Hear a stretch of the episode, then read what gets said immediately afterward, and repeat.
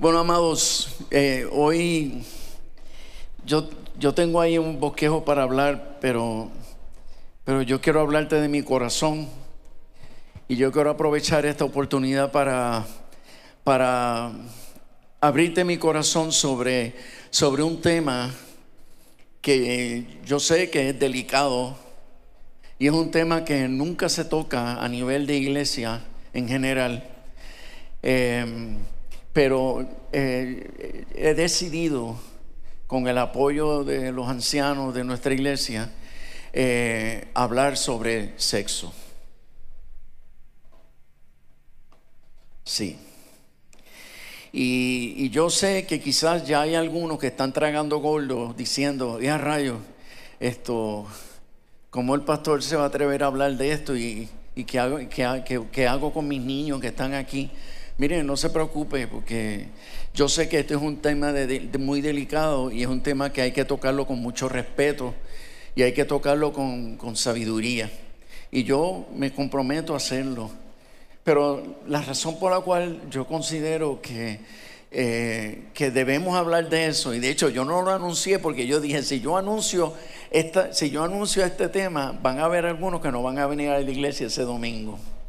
Y yo eh, pues los quiero sorprender, los quiero sorprender con el tema, pero hoy yo creo, hoy yo creo que el Espíritu Santo va a quebrar, va a quebrar algo en el buen sentido de la palabra para que nosotros eh, crezcamos en sabiduría, para que nosotros crezcamos en madurez espiritual y para que nosotros eh, rompamos con, con ese temor que creo que es diabólico dicho sea de paso, ese temor de no hablar de este tema. Entonces, eh, eh, una de las razones por las que yo eh, quiero tocar este tema es, por lo siguiente. y esto yo lo, yo lo incorporé al primer libro que el Señor me concedió escribir, titulado Señor, que mis hijos te amen. Yo, yo toqué este tema en particular. ¿Y cuál es?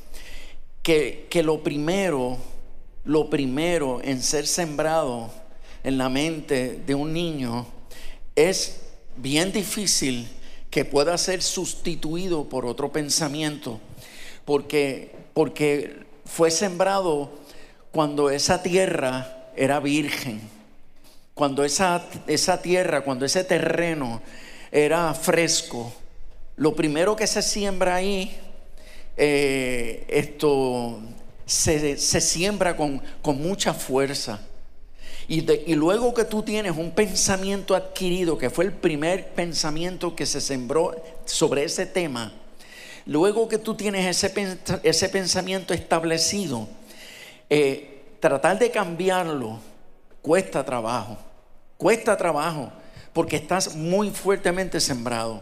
En otras palabras, es más difícil sacar un pensamiento de la cabeza de alguien cuando, cuando, cuando ese pensamiento fue lo primero que fue sembrado sobre ese tema.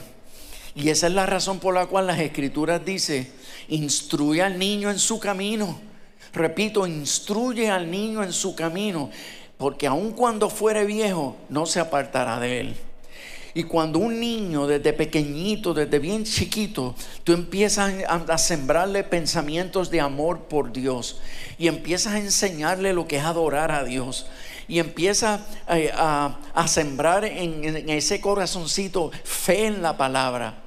Pues mira, cuando vaya creciendo y, bien, y venga y se exponga a un mundo que va a querer cuestionar lo que ha sido sembrado en ese corazón, por causa de lo arraigado que está ese pensamiento, que fue el primero en ser sembrado ahí, pues, pues por, causa de eso, eh, eh, ese niño que fue bien educado en el Evangelio, cuando vengan los vientos contrarios, él va a poder aguantar. Y cuando vengan las filosofías extrañas del mundo, él va a poder, él, él va a tener la capacidad de cuestionarlo, porque lo que está sembrado en él es fuerte.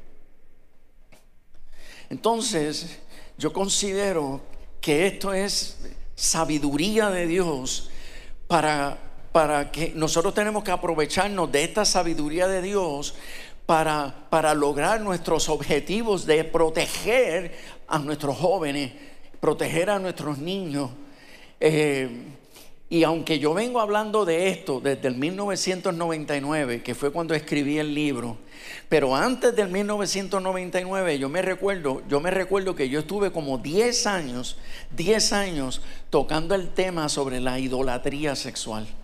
Y para aquellos que estaban en esos años en la catacumba, pues, pues yo no sé si usted se recuerda que inclusive muchas iglesias y ministerios eh, dentro y fuera de Puerto Rico me invitaban para hablar sobre el tema de la idolatría sexual. Eh, en un tiempo, en un tiempo donde, donde no teníamos tanta y tanta amenaza como la que tenemos ahora. Y ahora yo puedo entender que fue el Espíritu Santo el que me inquietó a tocar estos temas y hablar de estos temas ¿Por qué? Porque era necesario que la iglesia se preparara. Mas tengo que confesar que la iglesia no estamos preparados para esto. Y es la razón por la cual he decidido que toquemos este tema, que hablemos con, con, hablemos con toda la propiedad que sea necesaria, pero que lo hablemos. Y de hecho yo aprovecho para decirle a todos los jóvenes que están aquí, a todos los jóvenes que están aquí, que están siendo bombardeados con cuestionamientos y con argumentos y filosofías modernas sobre el tema de la sexualidad. Y todo lo que implica esta perspectiva, esta ideología que, que, contrario a ser eh, un, una, opinión de algunos grupos, hoy, hoy se está convirtiendo en, en, en dictadura. ¿Por qué? Porque hoy se está convirtiendo en ley. Y hoy por causa de la ley, ahora todos estamos obligados a tener que callarnos la boca y aceptar todos estos engaños y aceptar todas estas mentiras y permitir que el gobierno, el Estado y todos estos grupos eduquen a nuestros hijos y hay de aquel que se atreva a contradecir lo que el gobierno y estos grupos están enseñando. Señores, nosotros llegamos al tiempo final o sea, yo, yo, no, yo no me imaginaba, yo no me imaginaba por dónde era que iba a venir la persecución. Y yo pensaba que la persecución iba a ser por, por otra naturaleza. Pero nunca me imaginé que la persecución contra la iglesia iba a ser por temas sexuales, por temas de imposición de ideologías sexuales. Pero señores, llegó el, llegó el tiempo donde ya no es disimulado eh, la campaña ahora, eh, eh, ahora están eh, totalmente abierta la guerra contra la iglesia. Y la, y la, realidad es, amado, que nosotros no estamos en un tiempo difícil, nosotros estamos en guerra. Nosotros estamos en guerra. Y obviamente esto implica que nosotros tenemos que prepararnos para la guerra y no nos podemos quedar con los brazos cruzados. Porque el soldado que va a la guerra tiene que, tiene que prepararse para la guerra y tiene que estar dispuesto a enfrentarse.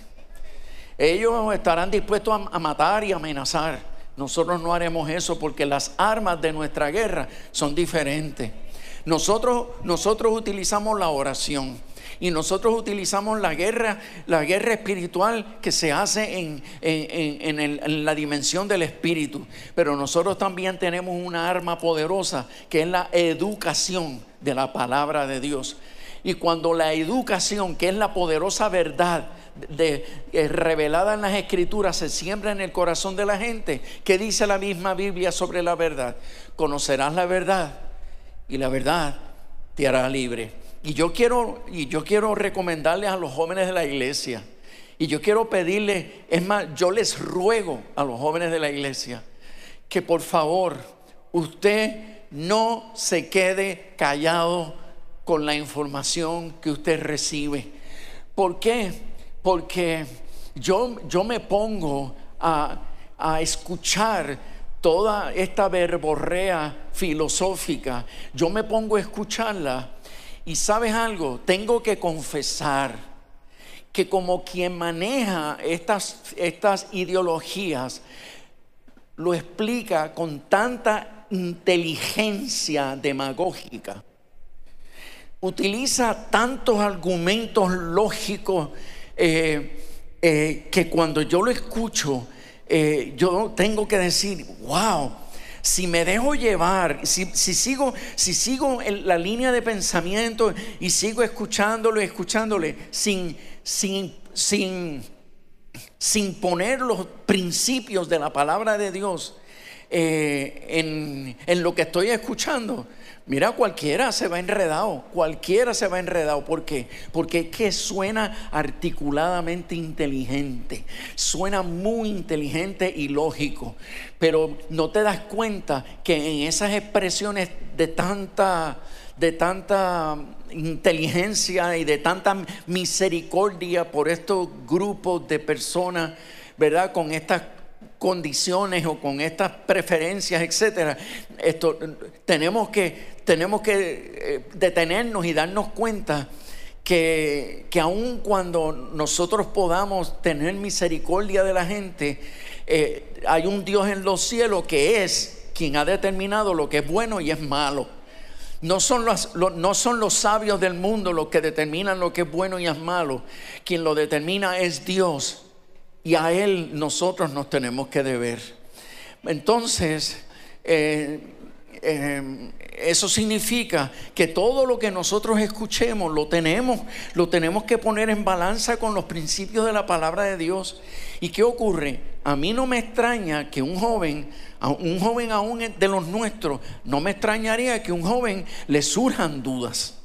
No me extraña que un joven le surjan dudas de las cosas que se exponen, ¿verdad? Y ahora que la perspectiva de género entró a las escuelas, que supuestamente ahora cuando arranque el año escolar los van a bombardear día, eh, eh, mañana tarde eh, y, aún en las asignaciones porque el, honorable gobernador de Puerto Rico, ¿verdad? Dijo que, que, que en todas las materias, o sea, que aún cuando estén enseñando matemáticas, van a estar, van a estar atacuñándole la perspectiva de género para que ellos se acostumbren de tanto y tanto que se les habló del tema. Pues mire, yo no le culpo a ninguno. No culpo, no culpo a los jóvenes, mucho menos voy a culpar a los adultos. Que, que, históricamente, culturalmente, no, no se les hace fácil entrar en el tema. Se sienten incómodos con el tema. Pues mire, yo no los culpo si, si al exponerse a esto les surgen dudas. Pero si le surgen dudas, por favor tenga la confianza de hacer preguntas. Acérquese, acérquese. ¿Por qué? Porque nosotros, nosotros a través de los años, pero, pero además ahora últimamente, nosotros estamos procurando eh, educarnos, orientarnos para poder tener respuestas bíblicas, respuestas también inteligentes, eh, que desnudan esta patraña, esta artimaña eh, de engaño que, que, Satanás está logrando eh, sembrar en todos los países del mundo. Porque lo que es interesante es, yo soy amigo íntimo de pastores de muchos lugares en, en Iberoamérica. Y nosotros nos comunicamos. Y lo extraño de esto es que lo que está ocurriendo en Puerto Rico está ocurriendo en Estados Unidos y está ocurriendo en Argentina y en Ecuador y está ocurriendo en Perú, está ocurriendo en, Bolivia, está ocurriendo en Honduras, está ocurriendo en prácticamente todos los países del mundo. Y está ocurriendo ahí, pum, pum. Es como, es como si fuese algo global que, global que está arropando al mundo de la noche a la mañana. Entonces, pues pues nosotros, nosotros eh, tenemos que adelantarnos, y creo que ya estamos atrasados, pero nosotros tenemos que adelantarnos como padres y como pastores, y nosotros tenemos que adelantarnos para educar a nuestros hijos en estos temas importantes. Tenemos que adelantarnos y tenemos que atrevernos a tocar estos temas delicados y controversiales de la vida. Eh,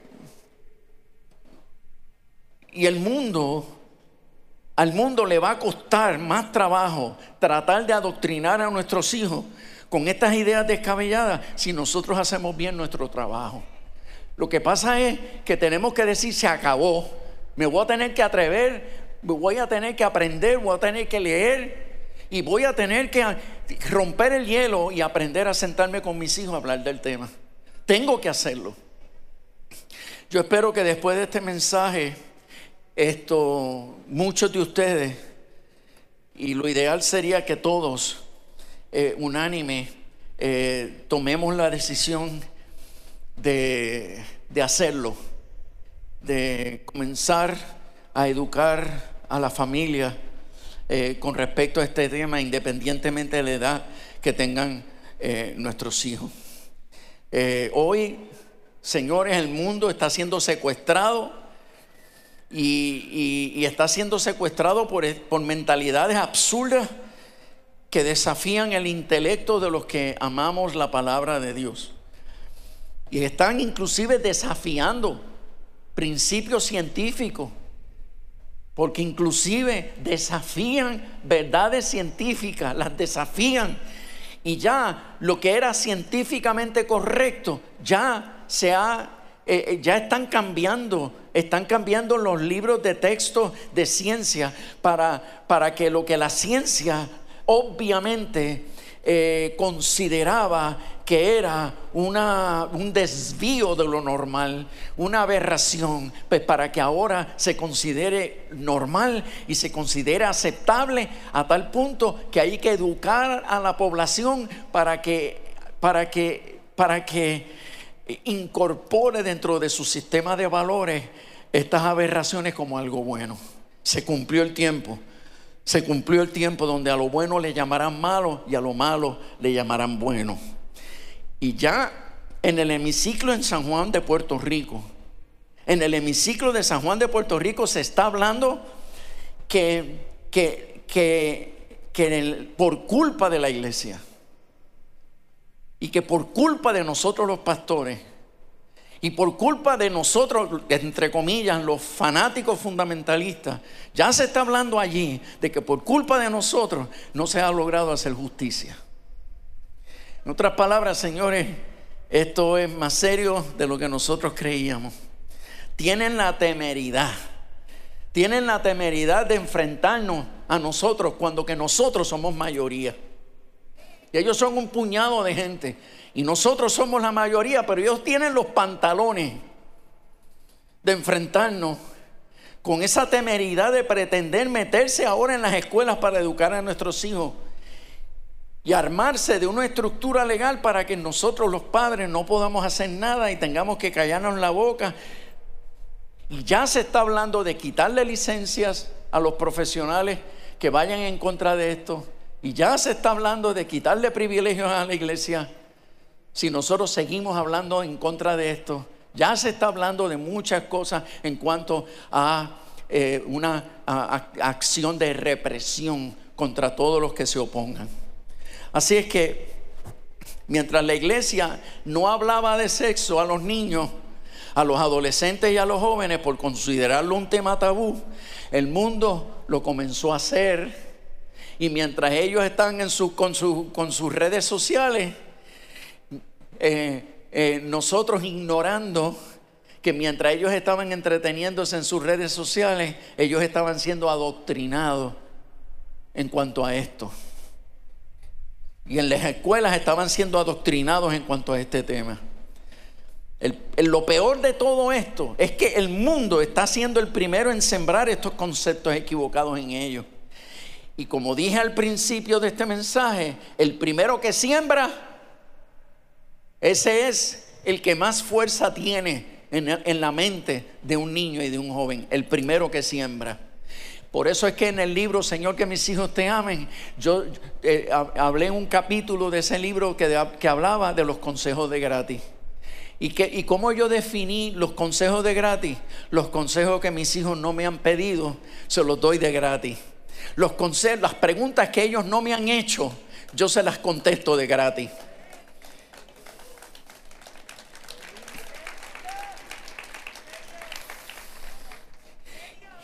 Y, en, qué, en qué contexto, en qué contexto yo toqué el tema de los consejos de gratis, en el contexto de ser preventivos, de ser preventivos. Mire, nosotros como padres, no importa la edad que tengan nuestros hijos, porque tus hijos podrán tener 17 años, ya listos para entrar a la universidad. Y si tú tuviste la experiencia de la universidad, tú sabes las crisis que tuviste, cómo los tropiezos que tuviste, el choque cultural y moral que tuviste cuando entraste a la, a la, universidad. Ya la soltá. Si hicieses el ejercicio de recordar, solo recordar, a la soltá, ya tú tienes varios temas que hablar con ellos en el almuerzo del día de hoy. Donde tú te puedas sentar con tus hijos y decirle, hijo, hija, escúchame bien, a mí me pasó esto y yo quiero darte herramientas, porque cuando yo entré a la universidad, a mí nadie me preparó para la universidad, a mí nadie me preparó para lo que yo me iba a encontrar allí, pero yo quiero equiparte y yo quiero aprovechar este, estas conversaciones de, de estar a la mesa juntos para poner, para sembrar consejos, darte consejos de gratis. Y, y como les comentaba, amado. Lo peor es que esta gente, ¿verdad? Se, se, nos, se, nos, se nos adelantó mientras nosotros considerábamos este, este, este tema eh, tabú. Pero no importa, siempre hay buenas noticias en el Evangelio. Aleluya. Él ha dicho que en aquellos tiempos donde nosotros necesitemos una mayor manifestación de poder y de gracia, Él lo hará. ¿Por qué? Porque cuando abunde el pecado, sobreabundará la gracia de Dios.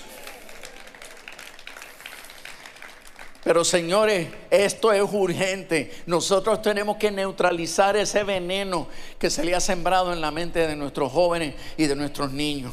Ellos fueron los primeros en educar sexualmente a nuestros hijos y nosotros por tenerle miedo ahora estamos sufriendo las consecuencias. Señores, yo vuelvo y repito, yo reconozco que esto es delicado, pero aunque es delicado, el tema del sexo es un tema puro.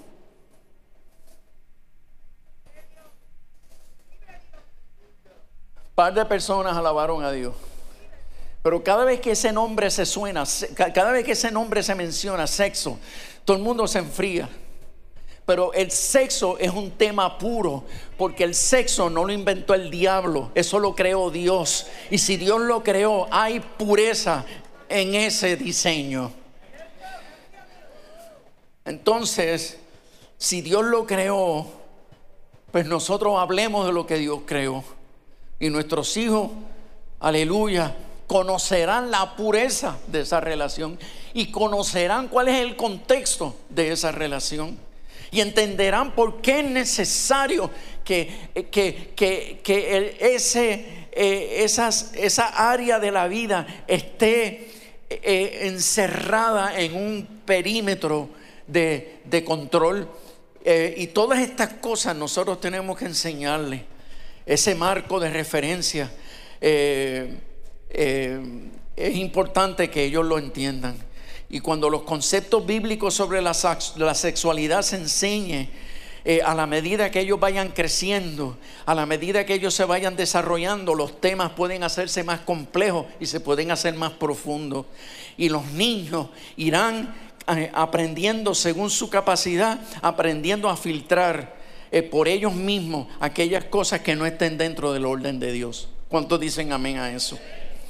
Hay un, hay un pasaje bíblico que encontré que me pareció poderosísimo, poderosísimo para iniciar el tema de la sexualidad. Y dice la epístola de Tito, capítulo 1 y verso 15, de la siguiente manera. Todas las cosas son que son puras para quienes para los puros, mas para los corrompidos e incrédulos nada le es puro, pues hasta su mente y su conciencia están corrompidas. Me parece que este principio bíblico que está ahí es tan poderoso y que debería, y que debería ser un, eh, un fundamento en nuestra vida. ¿Para qué? Para que nosotros no nos dejemos dominar por el miedo de temas y que, no, y que no tengamos temor a entrar en áreas de la vida que sí son delicadas, que sí eh, hay que, hay que tocarlas con el pudor necesario, pero hay que tocarlo. Tenemos el pudor, tenemos la delicadeza. Pues mira, vamos a tocarlo sin, ningún, sin miedo, porque Satanás siempre se ha aprovechado del miedo para, para, para amarrarnos. Satanás siempre ha utilizado el miedo para limitarnos y para no, para no permitir que nosotros hagamos lo que tenemos que hacer. Pero se acabó y en el nombre del Señor se acabó el miedo al tema. Vamos a tocar el tema y vamos a hablarlo con libertad, dentro de ese contexto de respeto, dentro de ese contexto de delicadeza, pero vamos a hablarlo. Y aquellos que, reconocen que el tema les causa, dilo conmigo, el, sexo es puro y, y, me declaro libre del temor a hablar de ese tema. A través de la enseñanza de esta, de, esta enseñanza yo quiero, quiero mostrar el, origen del sexo desde la perspectiva de Dios.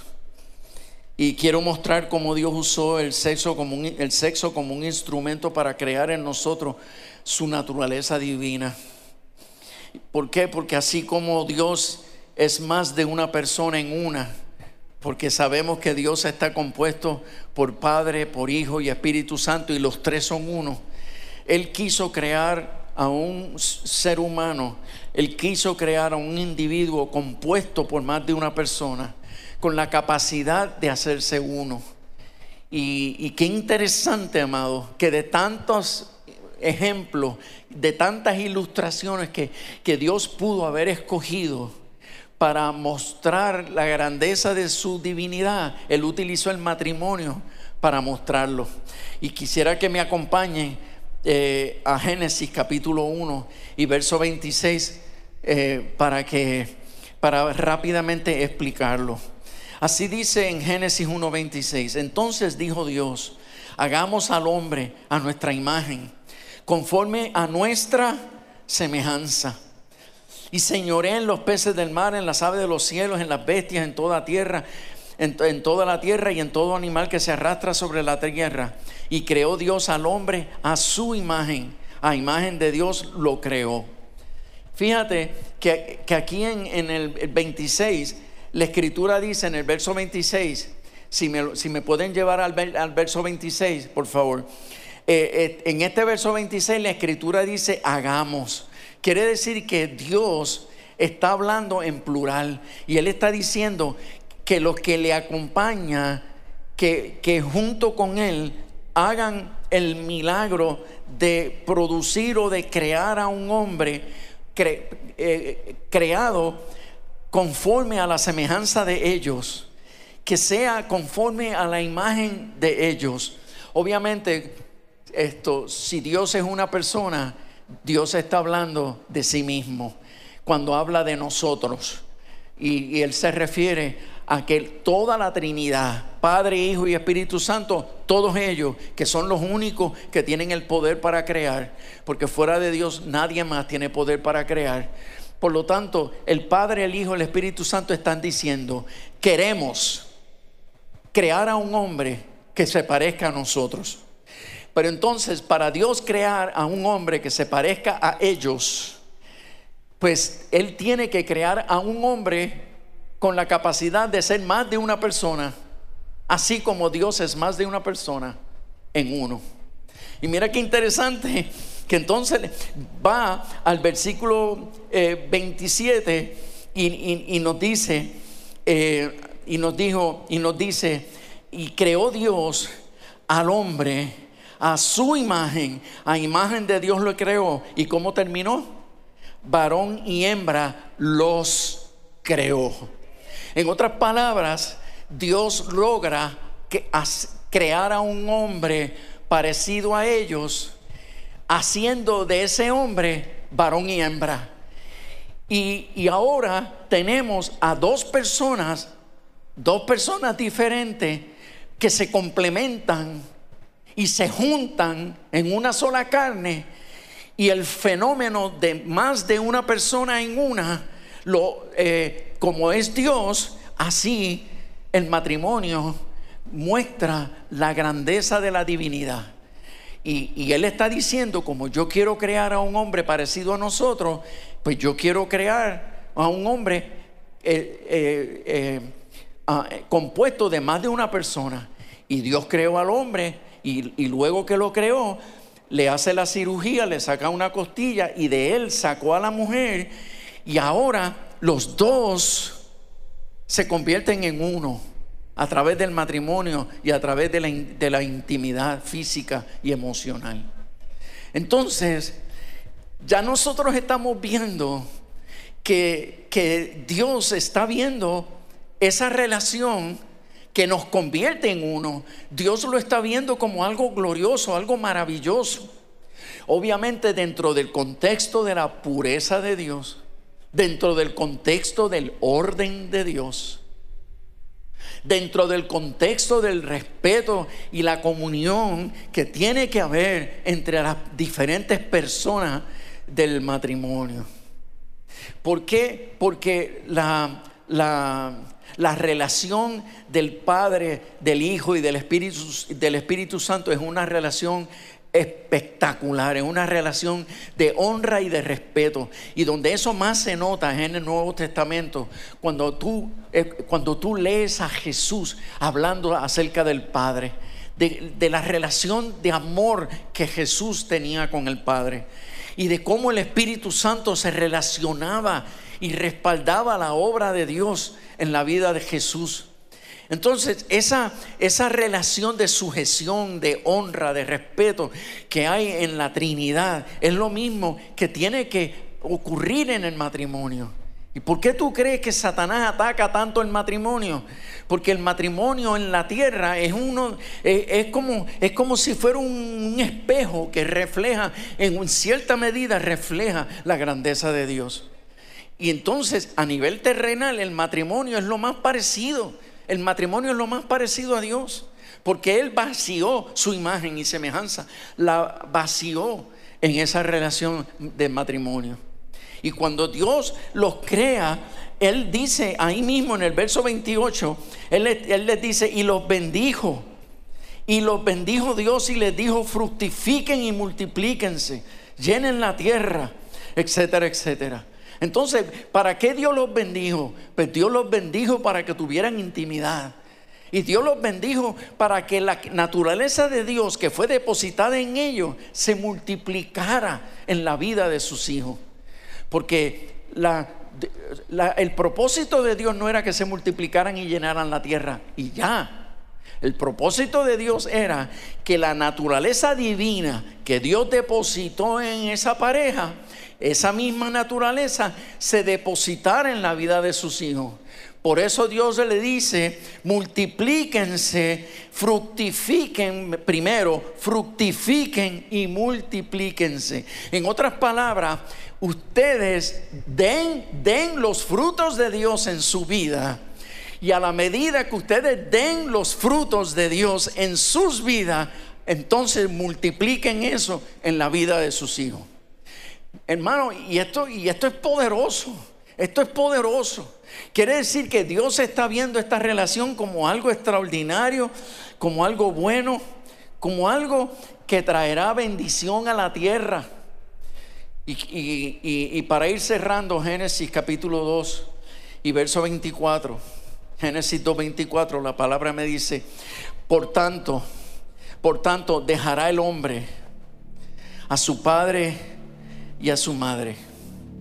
Y se unirá a su mujer. Y serán una sola carne. Y estaban ambos desnudos, Adán y su mujer. Y no se avergonzaban. Quiere decir, amado, que antes de entrar el pecado, Adán y Eva no se, no se avergonzaban del tema. Antes de entrar el pecado, Adán y Eva no se avergonzaban de su sexualidad. Después que entró el pecado, lo primero que Satanás quiso hacer es corromper la vida sexual de la gente. Porque él sabía cuán espiritual, cuán espiritual era esa área de nuestra vida. Esa área de nuestra vida es mucho más espiritual de lo que nosotros hemos creído. Y Satanás nos ha hecho pensar que el sexo es lo más sucio que hay, que el sexo es lo más carnal que hay. Pero no, eso no es cierto. Satanás sí ha logrado corromper la sexualidad y lo ha convertido en algo animal, terrenal, satánico. Sí, pero para nosotros los creyentes, todo es puro para los puros. Para nosotros los creyentes, que Dios ha venido a limpiar nuestros pecados y a redimirnos de toda esa cultura de corrupción. Para nosotros esa relación es una de las relaciones más, más, hermosas que se puede tener. Y dicho sea de paso, aquellas parejas casadas que tienen años de matrimonio y han abandonado su vida sexual han abandonado esa, esa, esa, responsabilidad, porque la Biblia lo llama responsabilidad. Y aquellos que, hayan, aquellos que han abandonado esa responsabilidad, eh, permíteme decirte que Dios les está llamando a resolver sus diferencias. ¿Por qué? Porque esa eh, área de la vida, esa área de la vida trae bendición trae bendición. Y esa es la razón por la cual nosotros tenemos que procurar resolver nuestros conflictos. Y hay parejas cristianas que han abandonado la intimidad. La han abandonado. ¿Por qué? Porque tienen conflictos no resueltos. Y sea por orgullo, o sea por mentiras y engaños del diablo, sea por un espíritu de derrota, que se ha apoderado de tu vida, has renunciado a la idea de superar eso. Pero el Espíritu de Dios te está diciendo, Satanás te ha ganado la guerra, Satanás te ha ganado esa batalla, pero tú tienes que Tú tienes que levantarte otra vez, tienes que levantarte nuevamente y retomar tu vida íntima.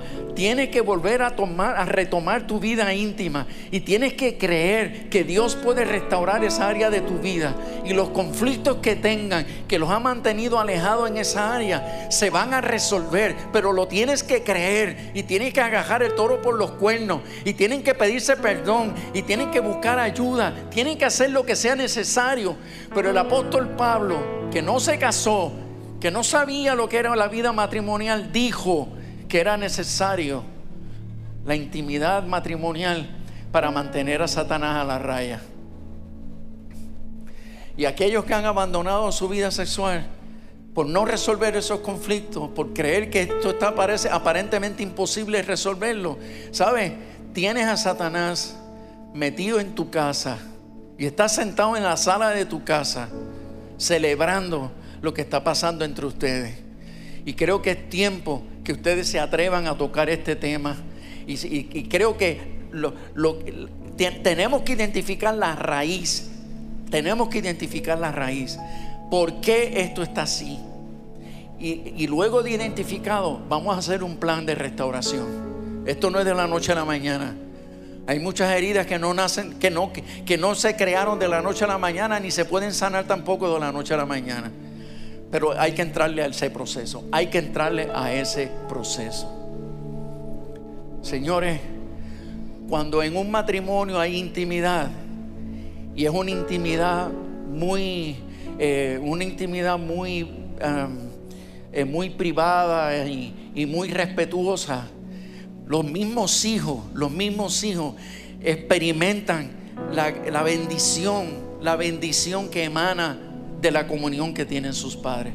Los hijos sienten en su espíritu que, en, casa hay bendición porque papá y mamá son íntimos. Ellos no saben que, ellos no saben qué pasa cuando se cierra esa puerta, pero ellos saben que, su, que papá y mamá tienen comunión en todo el sentido de la palabra.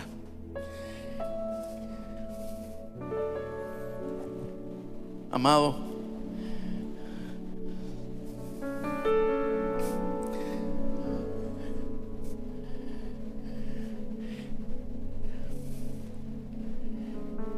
yo vengo en contra, en el día de hoy, yo vengo en contra de todo lo que ha dañado tu vida sexual.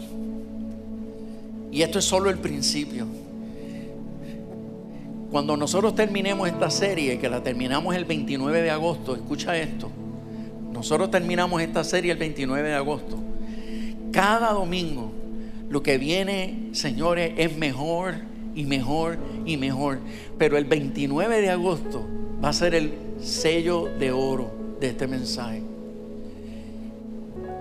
Y mi sueño y mi oración, y les pido que se unan conmigo en oración, es que al terminar este mes, señores, la verdad hermosa, pura, sobre la sexualidad quede claro en nuestros corazones, que todas nuestras interrogantes sean contestadas, que todas nuestras inquietudes eh, eh, sean resueltas y que todas nuestras temores sean quebrados y que, y que si hay gente con atadura por causa de sus temores, pues que Dios haga un milagro durante este mes. Que muchos matrimonios se fortalezcan y que muchos jóvenes al entender esto decidan amar, amar con orgullo la virginidad. Que decidan amar con orgullo la virginidad. Y que ya no se sientan avergonzados delante de nadie porque ahora todo el mundo se ahora esta es la era del orgullo de todo lo malo. Y mientras y mientras los impíos se enorgullecen de todo lo malo, los cristianos se avergüenzan de lo bueno. Pero yo creo que ya es tiempo que, los jóvenes cristianos se enfrenten al orgullo de la corrupción diciendo, que usted se siente orgulloso de ser virgen. Soy virgen y qué? Soy virgen y qué? ¿Sabes qué? Por, causa de mi virginidad, yo voy a disfrutar mucho más que tú de mi, de mi sexualidad cuando llegue el tiempo. Voy a disfrutar mucho más que tú. ¿Por qué? Porque Dios bendice y recompensa a aquellos que han guardado su sexualidad en el contexto correcto para disfrutarlo cuando fuere su tiempo. Se dieron cuenta, miren, no se cayeron paredes, los abanicos están ahí, no se han cortado cabeza, todo el mundo está bien. Dos o tres se asustaron, pero viste, viste que no, no hay sangre por ningún sitio. Todo está claro, aleluya. Qué bueno que pudimos hablarlo, inclusive delante de algunos de nuestros hijos jóvenes, etcétera. Pero qué bueno sería que esto haya dado un pie para que eh, todos eh, comencemos a hacer preguntas y comencemos a hablar sobre el tema y, votemos el golpe.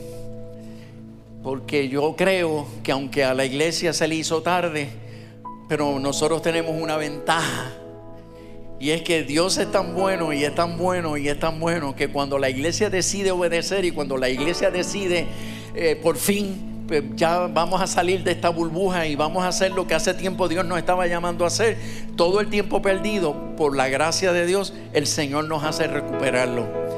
Y yo declaro en el nombre de Jesús, y esto es una declaración de fe, que no importa la edad que tengan tus hijos, el tiempo que perdiste con ellos, lo vas a recuperar en el nombre del Señor lo vas a recuperar.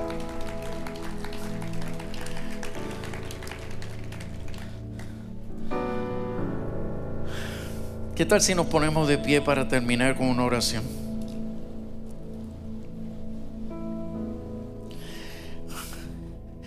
Dios de los cielos, yo quiero darte gracias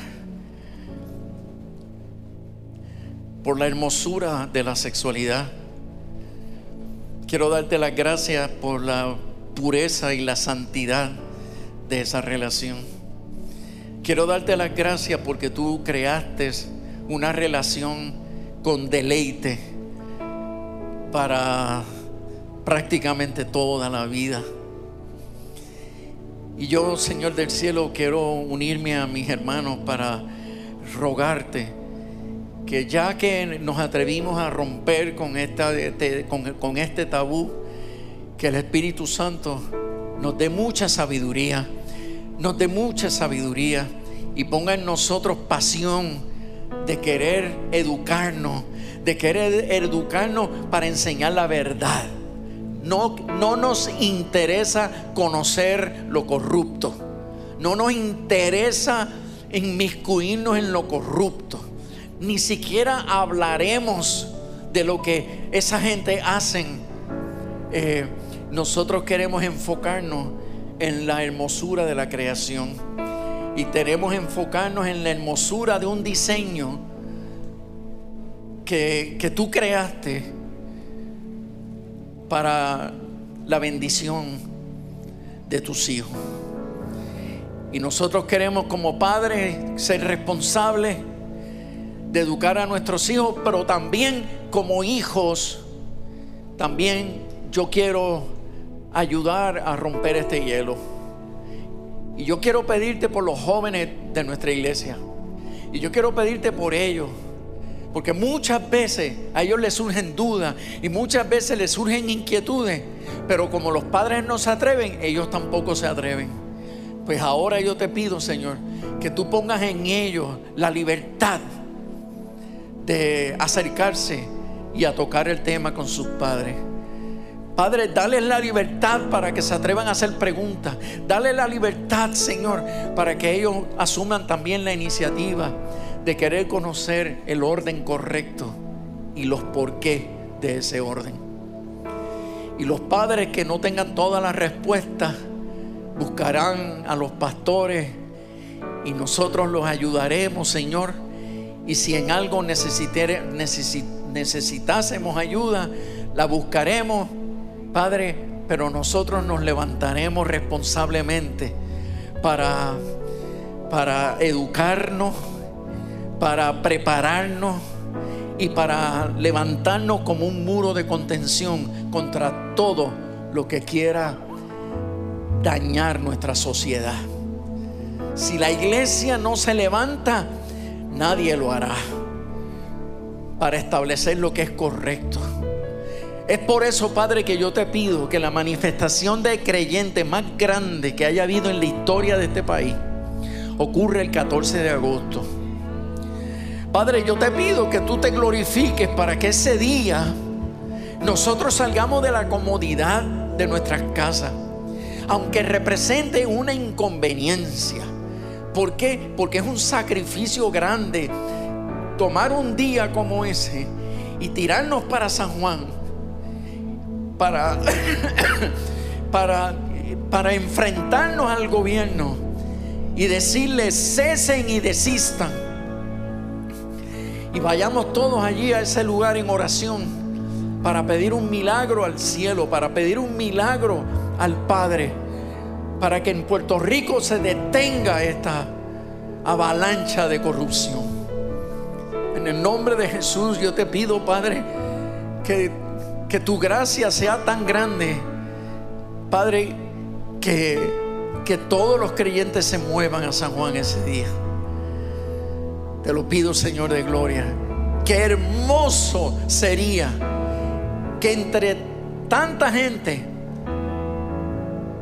el 50% por lo menos sean jóvenes. Que el 50% sean jóvenes y adolescentes que le digan al gobernador, no queremos estudiar esa porquería. No queremos estudiar esa porquería. No aceptamos que ustedes cambien nuestros currículos. Porque tu palabra dice, Jesús, tu palabra dice, Señor, que serán nuestros hijos los que callarán la boca de nuestros enemigos. Serán nuestros hijos los que callen la boca de nuestros enemigos. Serán nuestros hijos. Y yo te pido que tú uses a nuestros hijos para enseñar pureza sexual a este mundo. Usa a nuestros jóvenes para enseñar pureza sexual a esta generación. Úsalos. Te lo pido en el nombre de Jesús. Amén. Amén. Amén.